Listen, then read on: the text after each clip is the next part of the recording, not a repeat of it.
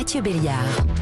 7h39 sur Europe 1, la touchable, Bertrand Chameroy. Bonjour Bertrand. Bonjour Mathieu, je vous cache pas que je suis plutôt déçu ce matin. Ah bon? Je vous ai laissé plusieurs chances, j'ai attendu, j'ai laissé passer plusieurs jours. Lundi, j'ai rien dit. Mardi, j'ai pris sur moi. Mercredi, j'ai commencé à me poser des questions. Hier, je bouillais tout en me disant naïvement, bah si, il va bien finir par en parler. Aujourd'hui, vendredi 7h40, je dois me rendre à l'évidence, vous n'en parlerez donc pas. Non, ça vous dit rien? Ah, c'est journaliste, déconnecté des réalités. Ah, ça pour recevoir le PDG de la Paprec, il y a du monde, hein, ou je sais pas quoi, la, la, la Cogip. Enfin, mais pour, pour aborder les vrais sujets, il y a plus personne. Le chanteur de Carapicho Oh est mort, Mathieu.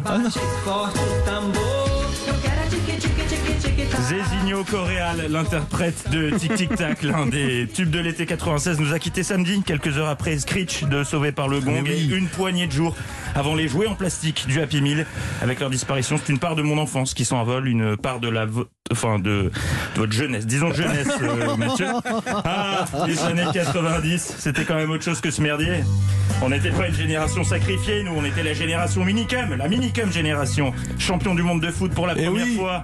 On était mignons avec nos suites euh, Waikiki, Walkman vissés sur les oreilles à écouter les boys bands ou Bailando de Paradisio, épargnés de messages de prévention, manger, bouger, 5 fruits et légumes, gestes barrières, on s'en foutait de tout ça. On jouait dans des écoles bourrées d'amiante avec des structures en fer rouillé. Le seul gel qu'on utilisait, c'était du fixation extrême pour faire tenir la houppette ou faire des pics. La question qu'on se posait avant les vacances, c'était pas est-ce qu'on va avoir le droit de partir, mais quel sera le tube de l'été? Et surtout, qui va gagner entre Dax et Mont-de-Marsan sur l'épreuve du ventre-église d'Interville? Les primes démarraient à 20h30, pas 21h20, Mais oui, 20h30. c'est vrai.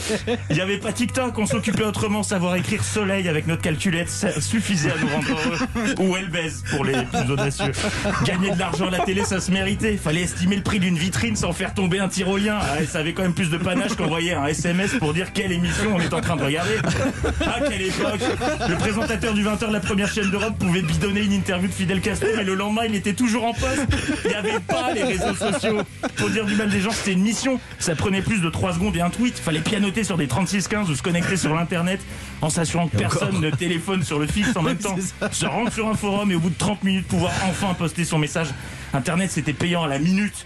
Donc fallait vraiment avoir envie de poster son Ah ils sont tous très mal coiffés dans la matinale d'Europe 1, hein. Les scandales politiques avaient de la gueule, c'était pas du lissage brésilien, on parlait de détournement de fonds, des frais de bouche, de faire voter des morts. Et puis surtout, surtout, Corona on le subissait pas, on dansait dessus. Ah la dance Ah c'était bon les années 90